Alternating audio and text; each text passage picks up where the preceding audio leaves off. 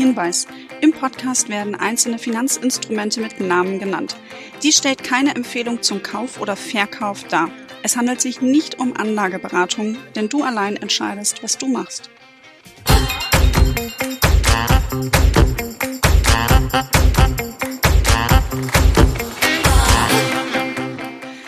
Willkommen zu einer neuen Folge Schwungmasse. Ich bin Katharina und ich freue mich sehr, denn meine Leitung, die geht heute nach New York zu Sabrina Kessler.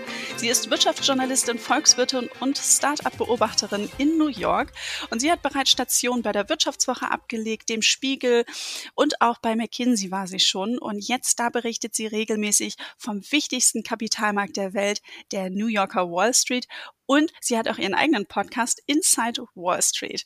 Mit ihr schaue ich heute auf das erste Börsenhalbjahr und ordne vor allen Dingen auch die Ereignisse ein und wagen auch so einen kleinen Blick in die Zukunft. Hallo Sabrina, schön, dass du da bist. Hallo Katharina, vielen Dank für die Einladung. Ich freue mich. Sehr, sehr gerne. Und wir haben ja in der Vergangenheit auch schon hier bei den Finanzhelden das ein oder andere Mal zu tun gehabt in unserem alten Format, die Börsen-News, die wöchentlichen. Und auch so hast du schon mal deine Expertise mitgegeben und du hast immer einen sehr guten Blick auf die aktuellen Geschehnisse, den Markt. Wenn du das jetzt aber mal ganz kurz fassen müsstest, das erste Börsenhalbjahr und mit drei Worten beschreiben, welche Worte wären das, Sabrina? Hm.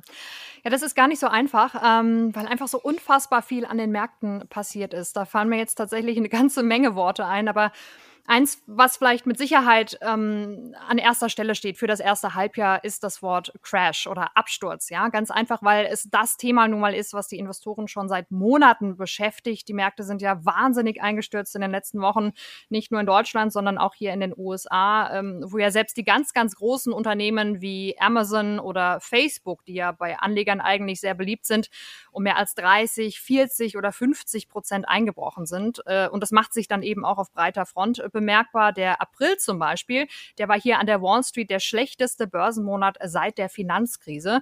Und der S&P 500 wiederum, das ist einer der ganz großen Leitindizes hier in den USA, der steckt mitten in der längsten Verlustphase seit der Dotcom-Bubble. Also diesem Crash rund um die Jahrtausendwende und äh, der Dow Jones mittlerweile, der fällt äh, so stark wie zuletzt im Jahr 1923. Also es ist fast 100 Jahre her, dass eben dieser Index das letzte Mal so viele Wochen hintereinander gefallen ist. Äh, und und um das vielleicht etwas besser zu erklären oder zu verstehen, würde ich jetzt einfach mal das zweite Wort in den Raum werfen, was ähm, Emotionen ist. Denn das, was wir gerade an den Börsen erleben, das hat sicherlich ja auch mit fundamentalen Daten zu tun, also mit den schwächeren Gewinnaussichten vieler Unternehmen zum Beispiel oder der Tatsache, dass die Notenbank bald die Zinsen anhebt. Aber ein Großteil sind eben auch einfach die Emotionen der Anleger, die hier verrückt spielen und die den Markt wie so eine selbsterfüllende Prophezeiung immer weiter nach unten drücken. Also da steckt sehr, sehr viel Psychologie drin, viel Angst, äh, viele Sorgen und ähm, ja, vielleicht auch so ein bisschen Übertreibung. Aber ähm, davon mal abgesehen, ähm, ist einfach eine wahnsinnige Unsicherheit aktuell in, in den Köpfen der Anleger. Äh, zum Beispiel auch die Frage, ob die USA möglicherweise in eine Rezession schlittert. Und ähm, deshalb vielleicht als drittes Wort ähm, das Wort Fragezeichen, weil aktuell überhaupt nicht abzusehen ist, ähm, ob es mit den Börsen möglicherweise noch weiter nach unten geht, ob die Konjunktur tatsächlich einbricht, äh, wie sich die Inflation entwickelt und vor allen Dingen, äh, wie stark die Notenbank in diesem Jahr eingreifen wird. Also ähm, Crash, Emotionen und viele, viele Fragezeichen. Ich glaube, diese drei Begriffe fassen die ersten sechs Monate hier in der Wall Street sehr gut zusammen. Sehr gut. Und du hast jetzt auch schon bist in, bei den Begriffen in einige Details gegangen, wer jetzt gesagt hat, okay, was ist das, was ist jenes und äh, Fragezeichen. Wir gehen auf jeden Fall tiefer rein und gucken uns das nochmal ganz genau an, dass äh, man das auch wirklich nochmal ein bisschen besser versteht. Aber ähm, ich habe mir die, die Begriffe einmal mitnotiert und habe gedacht, so ja, das ist es. Genauso hat es sich auch irgendwie ähm, angefühlt. Vor allen Dingen eben dieses Thema auch Emotionen. Wie schaut es denn mit deinen persönlichen Investments aus? Wie emotional ist es da bei dir geworden? Spannende Frage. Und äh, wenn ich ehrlich bin, äh, ich habe in den letzten Wochen versucht, so wenig wie möglich auf mein Depot zu schauen, ähm, weil meine Aktien und Fonds natürlich genauso abgerauscht sind wie bei vielen, vielen anderen auch.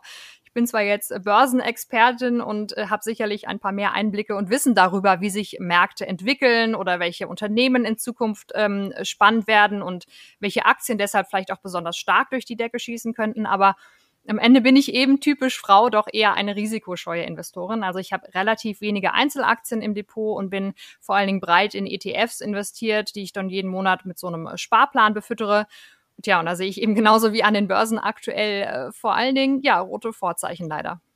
Alles klar. Dann lass uns da nochmal wieder ein bisschen auf die Märkte gucken und auch vor allen Dingen auf die Branchen. Gab es bestimmte Branchen, die stark waren und andere, die eher schwächer waren im ersten Börsenhalbjahr? Du hast eben schon mal die Tech-Giganten genannt. Vielleicht magst du noch mal ein paar Beispiele geben und auch sagen oder zwei Beispiele raussuchen und auch die Gründe dafür nennen. Hm.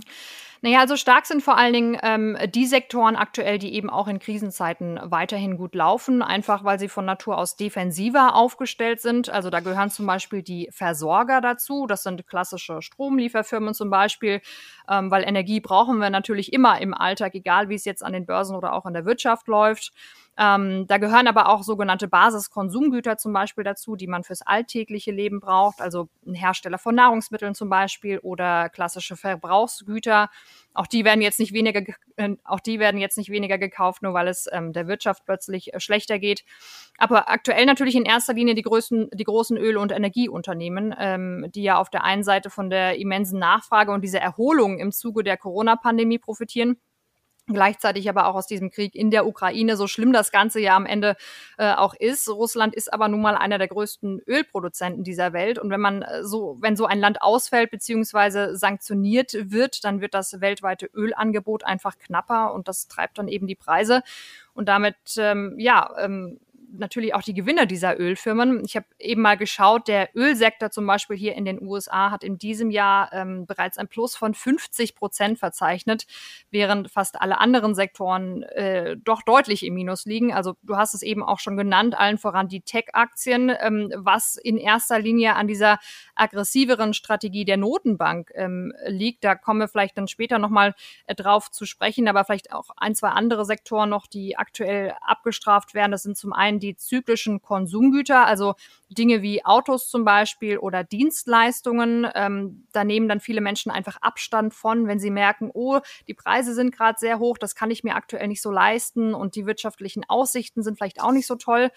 Aber gleiches gilt auch für den äh, Telekommunikationssektor. Das ist, glaube ich, äh, der Sektor, der in den ersten sechs Monaten am deutlichsten äh, nach unten gerauscht ist hier an der Wall Street. Da geht es dann um Firmen wie zum Beispiel Comcast. Das ist ein großer Mobilfunkanbieter, der aber auch im klassischen Kabelfernsehen ähm, angegliedert ist. Und wenn wir eins wissen, dann, dass Kabelfernsehen eben nicht mehr so wirklich ähm, läuft. Und deshalb hat Comcast, Comcast zum Beispiel massive Wachstumsprobleme und das spiegelt sich dann eben auch in der Aktie wieder. Du berichtest gerade von Comcast äh, als ein Unternehmen, was eben sich negativ entwickelt hat. Gab es ein Unternehmen im ersten Halbjahr, was überrascht hat, womit man vielleicht nicht gerechnet hat? So ganz Branchen, also durch alle Branchen hinweg, wo man gesagt hat, die sind durch die Decke gestoßen. Ähm, naja, es hat mich schon überrascht, wie stark zum Beispiel die Ölfirmen zugelegt haben. Also eine Branche, die ja in den letzten Jahren eigentlich immer mehr unter die Räder gekommen ist, wo jeder gesagt hat, boah, lass da bloß die Finger weg als Investor. Ähm, die Ölfirmen wird es bald nicht mehr geben. Das ist quasi Old Economy und vor allen Dingen natürlich umweltschädlich. Ja, das wird alles den Bach runtergeben und äh, da macht quasi eine Geldanlage überhaupt keinen Sinn mehr. Und jetzt schwupps sieht man quasi, wie renditegetrieben doch die ganzen großen Investoren sind und wie diese ähm, und wie sie quasi diese Welle am Ölmarkt äh, doch noch mal mitreiten wollen. Ja, Umwelt hin oder her. Also da wird gerade ordentlich Kohle gemacht. Aber vielleicht davon mal abgesehen. Ähm, ich finde es ganz spannend, wie viele Firmen aus der zweiten Reihe gerade echt solide äh, Renditen einfahren. Firmen, von denen wahrscheinlich auch viele äh, unserer Zuhörer jetzt wahrscheinlich noch nie gehört haben. Ähm, Mosaik zum Beispiel ist, ist eine Firma, ähm, das ist der größte Düngemittelhersteller der USA der profitiert aktuell sehr stark vom Krieg in der Ukraine, weil dort wird nämlich zusammen mit Russland 40 Prozent des weltweiten Weizens angebaut. Und ähm, weil das natürlich jetzt aktuell nicht mehr stattfinden kann, beziehungsweise sanktioniert wurde, muss halt anderswo kräftig angepflanzt werden. Und das merkt man eben auch bei so einem Düngemittelhersteller wie Mosaik, wo die Aktie übrigens seit Jahresanfang 60 Prozent im Plus liegt. Aber vielleicht noch eine andere Aktie, Eli Lilly nämlich. Das ist ein Pharmaunternehmen, das vom Umsatz her noch nicht mal zu den zehn größten dieser Welt gehört. Also ähm, eigentlich so ein bisschen unter, da, unter das Radar fällt, aber tatsächlich an wahnsinnig spannenden Sachen forscht und sehr vielversprechende Medikamente auch in der Pipeline hat, gerade zum Beispiel was die Themen Diabetes angeht, Fettleibigkeit und Alzheimer, also diese ganz großen Volkskrankheiten. Ähm, auch hier ist die Aktie seit Januar deshalb 10 Prozent im Plus und wenn das so weitergeht, dann könnte Eli Lilly gemessen am Börsenwert sogar bald schon größer sein als der Corona-Gigant Pfizer. Also da gibt es sehr, sehr viele spannende Unternehmen, die gerade profitieren. Man muss sie als Anleger nur so etwas suchen super spannend, was du auch berichtest und äh, vor allen Dingen dieses Thema Düngemittel. Ja klar, dass man drauf kommt und sagt, es muss woanders dann angebaut werden, aber eben das sind ja genau diese Feinheiten, die dann wiederum spannend sind. Worauf wirkt sich das Ganze dann auch noch aus? Wenn wir jetzt einen Blick auf den deutschen Aktienmarkt werfen, wie hat sich der DAX denn so im ersten Halbjahr geschlagen oder besser gesagt, wie hat er sich verhalten? Naja, auch der DAX bleibt natürlich nicht äh, von all diesen Sorgen verschont. Das ist ja klar, vor allen Dingen ähm, auch allein schon durch diese geografische Nähe zur Ukraine. Da sind wir ja hier in den USA doch etwas weiter weg, sprich die Wall Street belastet das alles nicht so sehr wie die europäischen Börsen. Und trotzdem hält sich der DAX äh, tatsächlich noch einigermaßen äh, solide, zumindest im Vergleich zu den amerikanischen äh, Leitindizes. Ähm, der Nasdaq zum Beispiel liegt ja schon seit Wochen 20, 30 Prozent im Minus. Der S&P 500 liegt jetzt auch ungefähr so 20 Prozent unter seinen ähm, Höchstständen, was in erster Linie daran liegt, dass in beiden Indizes ganz, ganz viele Tech-Aktien sind und diese natürlich in den vergangenen Wochen sehr stark runtergerauscht. Der DAX wiederum, der besteht ja zu großen Teilen aus Industrieunternehmen, Unternehmen, vor allen Dingen aus Legacy-Unternehmen, wie wir hier so schön sagen, also aus äh, Traditionsbetrieben, die es schon seit Jahrzehnten gibt und äh, die deshalb auch einfach robuster aufgestellt sind und auch auf so eine Zinswende eben nicht so sensibel ähm, regieren als äh, reagieren als etwa die amerikanischen Wachstumsaktien. Und das hilft der deutschen Börse aktuell ähm, ja nicht ganz so stark abzuschmieren, auch wenn die Verluste sich natürlich äh, doch auch hier inzwischen ordentlich summiert haben. Du hast den Nasdaq gerade schon erwähnt. Kannst du noch mal ganz kurz einordnen und erklären, wie sich der Index zusammensetzt und was da so wirklich ähm, ja am meisten auch drin ist? Mhm. Also der Nasdaq äh, beziehungsweise der Nasdaq Composite, so heißt er ja quasi äh, insgesamt, ist einer der ganz großen, der ganz großen drei Leitindizes hier an der Wall Street und ähm, quasi der wichtigste, wenn es um Technologieaktien äh, geht. Also da sind quasi die 3000 größten Tech-Firmen, äh, vor allen Dingen Tech-Firmen hier in den USA gelistet und ich glaube, das auch schon seit 50 Jahren. Ich meine mich äh, zu erinnern, dass wir letztes Jahr das 50-jährige Jubiläum hier äh, am Times Square hatten. Äh, da ist nämlich auch der Sitz der Nasdaq. Also das ist quasi nicht nur ein Index, sondern auch ein Unternehmen, das sich dann so ein bisschen um die Zusammensetzung äh, von diesem Index kümmert, aber zum Beispiel auch um große Börsengänge im ähm, Tech-Sektor. Aber wenn wir uns jetzt rein mal diesen Index anschauen, ähm, dann reden wir da über einen sogenannten Kursindex, also einen Index, der sich quasi ja rein nach den Aktienkursen der Unternehmen, die quasi in ihm gelistet sind, richtet, während der DAX, das vielleicht noch kurz als Anmerkung, äh, ein sogenannter Performance-Index ist. Also da werden da nicht nur die Kurse ähm, betrachtet, sondern eben auch zum Beispiel ähm, Dividendenzahlungen. Ähm, das ist aber jetzt eher nur so ein, so ein technischer Fakt. Das hat jetzt für uns als Privatanleger keine, keine großen Auswirkungen. Alles klar. Und wenn du, liebe Hörerinnen oder lieber Hörer, wenn ihr euch nochmal dafür interessiert, für das Thema Indizes, dann nochmal der kleine Tipp und Exkurs Folge 136. Da habe ich das Thema mit Astrid Zebe einmal richtig auseinandergenommen. Wer kann so einen Index aufsetzen? Wie wird das Ganze in Anführungszeichen verwaltet? Welche gibt es? Wie ist die Zusammensetzung? Also wirklich da nochmal tiefer reinhören. Ich finde, man muss diese Folge hören, wenn man sich für ETFs interessiert. Und ähm, ich persönlich finde halt, und deshalb, Sabrina, habe ich das auch rausgesucht, so gesagt, okay, wie läuft der DAX, wie ist der Nasdaq, dass man einfach mal so wirklich einen, einen größeren Blick aufs große, große mhm. Ganze eben bekommt. Jetzt sagt es schon so, okay, es ist ja wirklich viel passiert. Das ist ja schon ganz klar geworden zu Beginn, als du gesagt hast, Emotionen, eines deiner Wörter fürs erste Halbjahr. Mhm. Was ist denn dein Tipp an PrivatanlegerInnen in solchen Phasen, wenn es so unruhig ist? Mhm. Also wie schon gesagt, mir hilft es da immer, ähm, wenn ich in solchen Phasen so wenig wie möglich in das eigene Depot schaue. Und diesen Tipp gebe ich eigentlich auch ganz gerne, weil man ist da ja schon irgendwie machtlos. Und ich finde, das muss man sich ja dann nicht noch jeden Tag vor Augen führen, dass das Depot quasi immer weiter abstürzt, zumal ähm, das, was wir gerade an den Börsen sehen, äh, nicht unbedingt mal was Schlechtes ist. Ähm, vielleicht das auch als, als Hinweis, ähm, weil das hilft vielleicht so ein bisschen diese Verluste etwas nüchterner ähm, zu sehen. Denn klar, wenn wir eins in der Börsengeschichte gelernt haben, dann, dass solche Korrekturen eigentlich ganz normal sind und vor allen Dingen auch ähm, gesund, auch wenn man das jetzt auf den ersten Blick äh, nicht glauben kann. Aber es hilft tatsächlich immer mal so ein bisschen Luft rauszulassen aus diesen Kursbewertungen, ähm, damit am Ende eben nicht irgendwann riesige Blasen entstehen, die dann vielleicht noch heftiger äh, platzen können. Und dann ist dann natürlich auch die ganz einfache Tatsache, dass Börsen langfristig gesehen immer steigen. Und auch das hilft mir zum Beispiel, ähm, weil ich weiß, wenn man sich so die Entwicklungen der Märkte in den letzten Jahrzehnten mal angesehen hat, dann ging es immer mal nach oben und, und nach unten, aber spätestens nach ein paar Jahren war eben all das wieder ausgebügelt und dann ging es weiter nach oben und es zeigt einfach nochmal, ähm, es hilft möglichst breit anzulegen und mit einem möglichst langen Zeithorizont äh, vor allen Dingen, ähm, damit man solche schwierigen Börsenphasen langfristig einfach wieder ausgleichen und vor allen Dingen viel, viel gelassener hinnehmen kann. Ja, Börse ist halt einfach immer wieder ein Marathon, kein Sprint. Und so sollte man das Ganze dann auch wirklich einsetzen und sehen. Jetzt will ich nochmal einen tieferen Blick werfen auf eben entsprechend die Tech-Werte ähm, in der Corona-Zeit, da sind ja einige wirklich stark gewachsen und ich kann mich an mein Depot erinnern, auch ich habe einen äh, ETF auf den Nasdaq immer im Depot und das hat einfach Spaß gemacht, dazu zu sehen, wirklich mhm. nochmal diesen Technologiefokus so wachsen zu sehen. Jetzt äh, ist es halt eben so, das Ganze macht nicht mehr ganz so viel Spaß, das anzusehen. Ähm, es geht, es geht runter. Kannst du da nochmal vielleicht so ein paar, ein, zwei Beispiele rauspicken? Warum ist es wohl so, dass es runtergeht und wie geht's vielleicht auch da weiter mit Blick in die, in die Zukunft? Also mhm. ist natürlich für mich jetzt gefragt, äh, was, also ich werde es halten, aber werde ich nächstes Halbjahr mehr Spaß daran haben, in mein Depot zu gucken, wenn ich mir meinen Nasdaq-Wert angucke?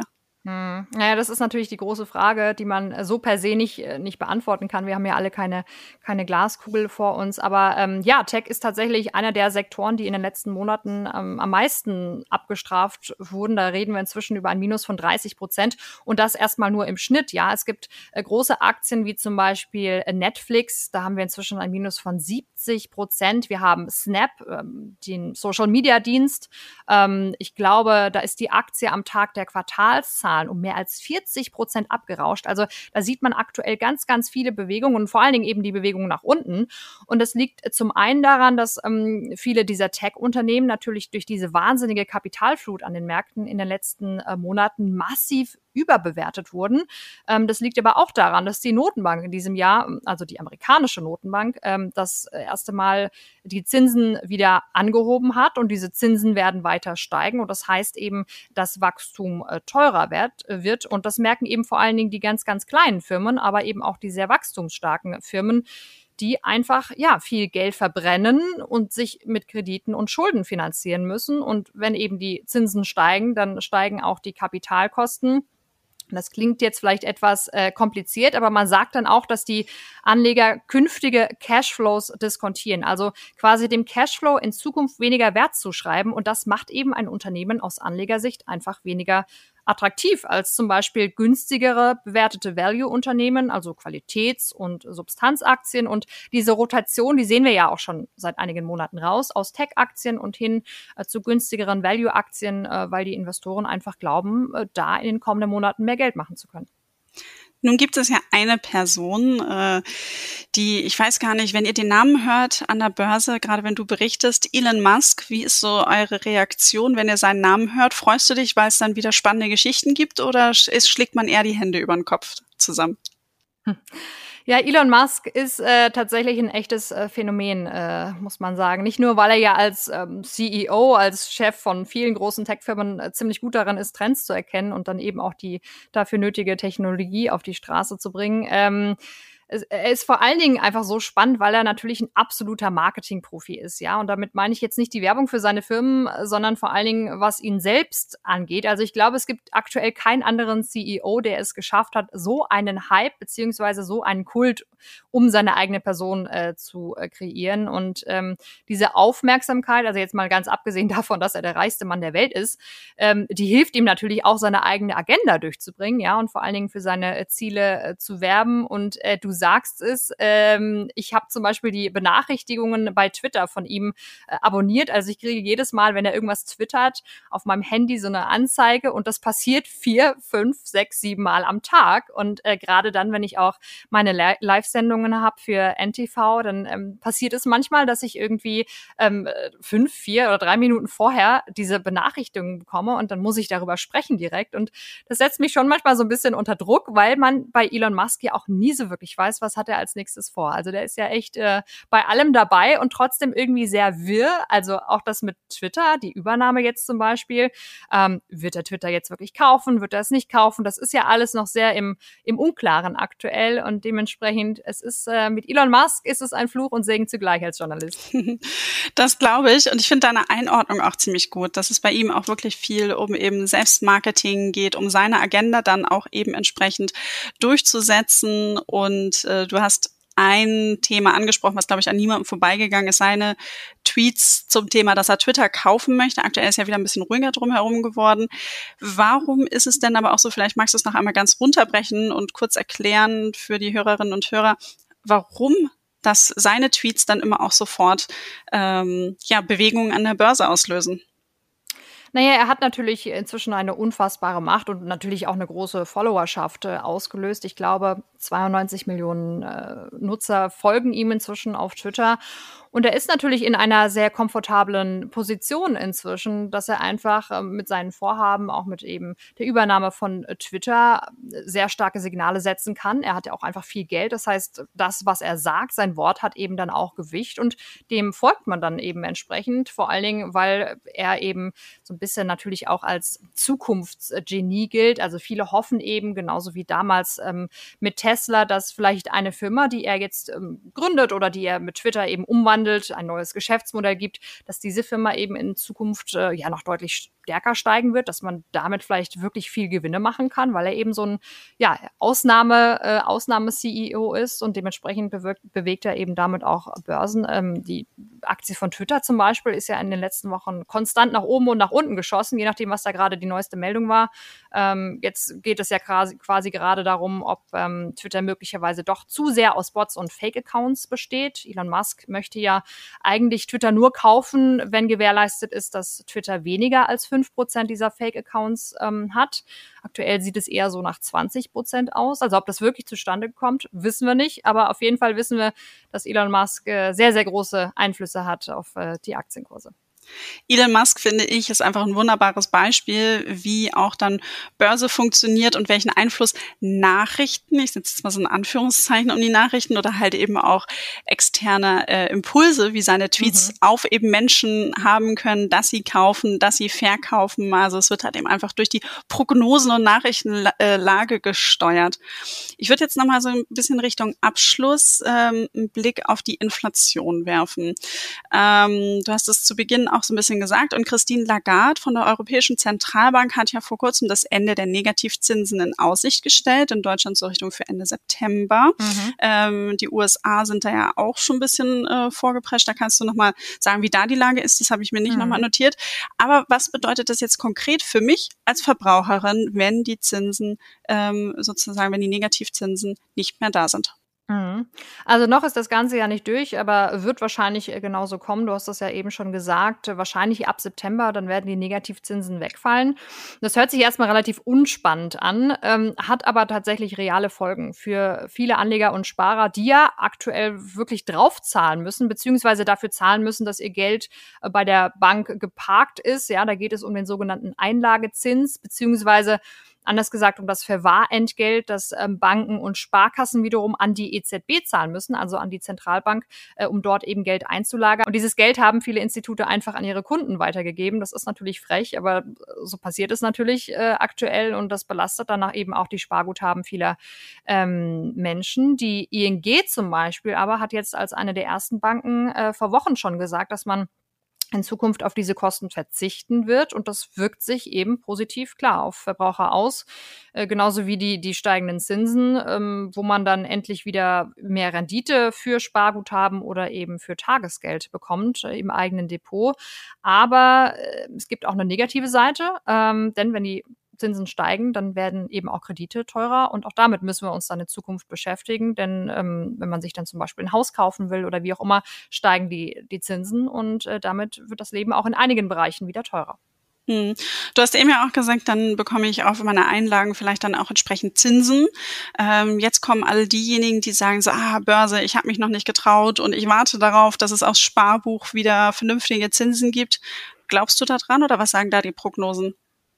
Also ich glaube tatsächlich nicht, dass das Spargut langfristig gesehen äh, eine gute Alternative zum Aktienmarkt ist. Ich ähm, selbst habe tatsächlich mit äh, einem klassischen Tagesgeldkonto angefangen äh, nach der Schule und für mich war das ein guter Start, einfach um äh, ja ein bisschen Zinsen zumindest äh, zu bekommen. Aber ich glaube, wir werden oder es wird sehr sehr lange dauern, wenn überhaupt, dass wir an diese äh, Zinsen, die wir in früheren Jahrzehnten mal hatten, wieder rankommen werden. Ähm, langfristig gesehen glaube ich fest daran, dass der Aktienmarkt eine bessere Lösung ist. Wir haben Schnitt sieben acht ähm, Prozent, die man äh, dazu gewinnen kann pro Jahr, gerade wenn man relativ breit aufgestellt ist und jetzt nicht nur in Einzelaktien investiert und es macht natürlich auch einfach Spaß. Das muss man, muss man ja dazu sagen. Wenn ich mein Geld jetzt einfach irgendwo auf einem äh, Bankkonto parke, dann wächst das erstens nicht so wirklich und es ist auch nicht wirklich spannend, äh, dabei zuzusehen. Und wenn ich in Aktien investiere, investiere ich ja in Unternehmen. Ich investiere in die reale Wirtschaft und das finde ich schon spannend. Allein wenn man sich mal an, ansieht, wie viele Marken jeder zu Hause hat. Ähm,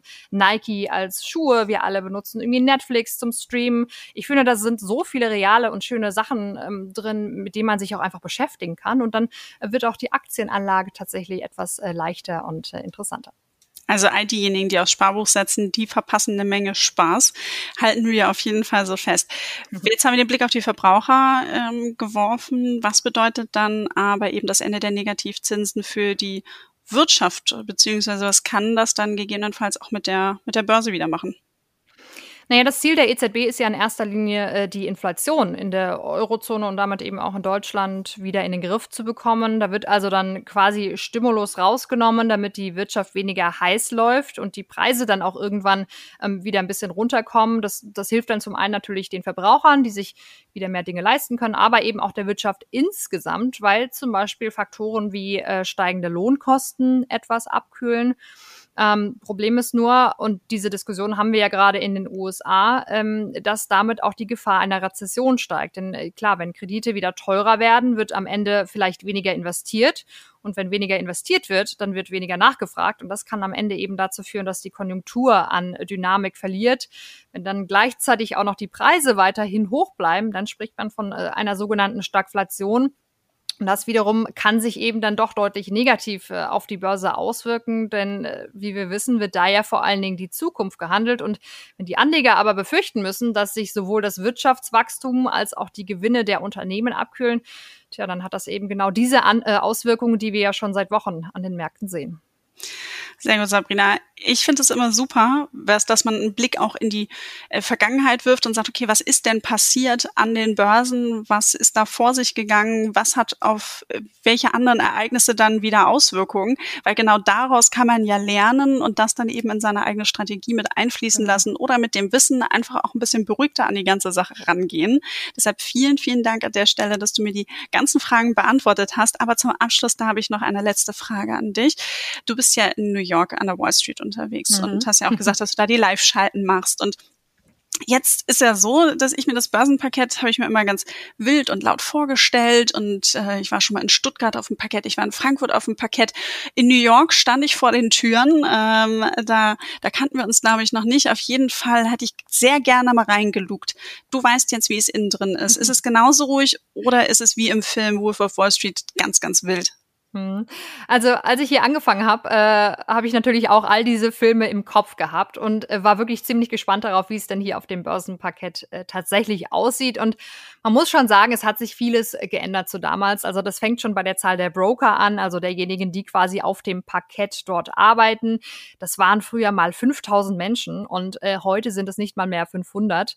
Ähm, und das liegt natürlich auch daran, dass die Arbeitsweise inzwischen ganz anders ist. Also man, man darf nicht vergessen, in den 80er 80er Jahren, als auch irgendwie viele dieser Filme rauskamen und auch die ersten großen Wall Street Filme Erfolg hatten, Ähm, da gab es zwar schon den ein oder anderen Computer, aber der Handel insgesamt, der war eben immer noch größtenteils manuell und äh, sogar mit Telefon. Ähm, da hat man dann einfach angerufen und dann hat der Händler quasi aufgeschrieben, wie viele Aktien man zum welchem äh, Preis kaufen will.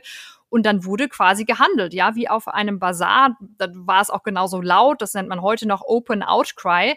Und es hat sich natürlich enorm verändert, äh, spätestens dann Anfang, Mitte der 2000er als dann der sogenannte Hochfrequenzhandel eingeführt wurde. Und äh, seitdem läuft eben das meiste an der Börse elektronisch ab. Das heißt, ja, die meisten Händler braucht man im Prinzip gar nicht mehr. Und deshalb ist die Stimmung auch ja weitaus weniger lebhaft wie damals. Aber Spaß macht's mir trotzdem, äh, bin ich ganz ehrlich, weil das sind natürlich auch ganz besondere Menschen, äh, die hier arbeiten, ganz besondere Charaktere, vor allen Dingen diese, diese Broker, diese Market Maker, die da eben sind, viele, die auch ihren Job schon seit 20, 30, 40 Jahre lang machen und äh, die solche Börsenphasen äh, wie jetzt eben auch super einordnen können. Also da gehe ich dann tatsächlich manchmal einfach hin und frage, hey, wie würdest du das und das sehen? Oder wie weit geht es deiner Meinung nach runter mit den Märkten? Was sagt deine Erfahrung? Und ähm, da nehme ich manchmal echt tolle Insights mit, die man vielleicht so in der Zeitung oder online äh, eben nicht so lesen kann. Klingt richtig gut und äh, vielleicht sollten wir zu deinem Job und dem Drumherum nochmal eine extra Folge oder ein Interview machen. Ich finde es auf jeden Fall sehr, sehr spannend und sage danke an dich, Sabrina, für die ganzen Insights, Einordnungen und wünsche dir noch einen schönen Tag. Vielen Dank euch auch.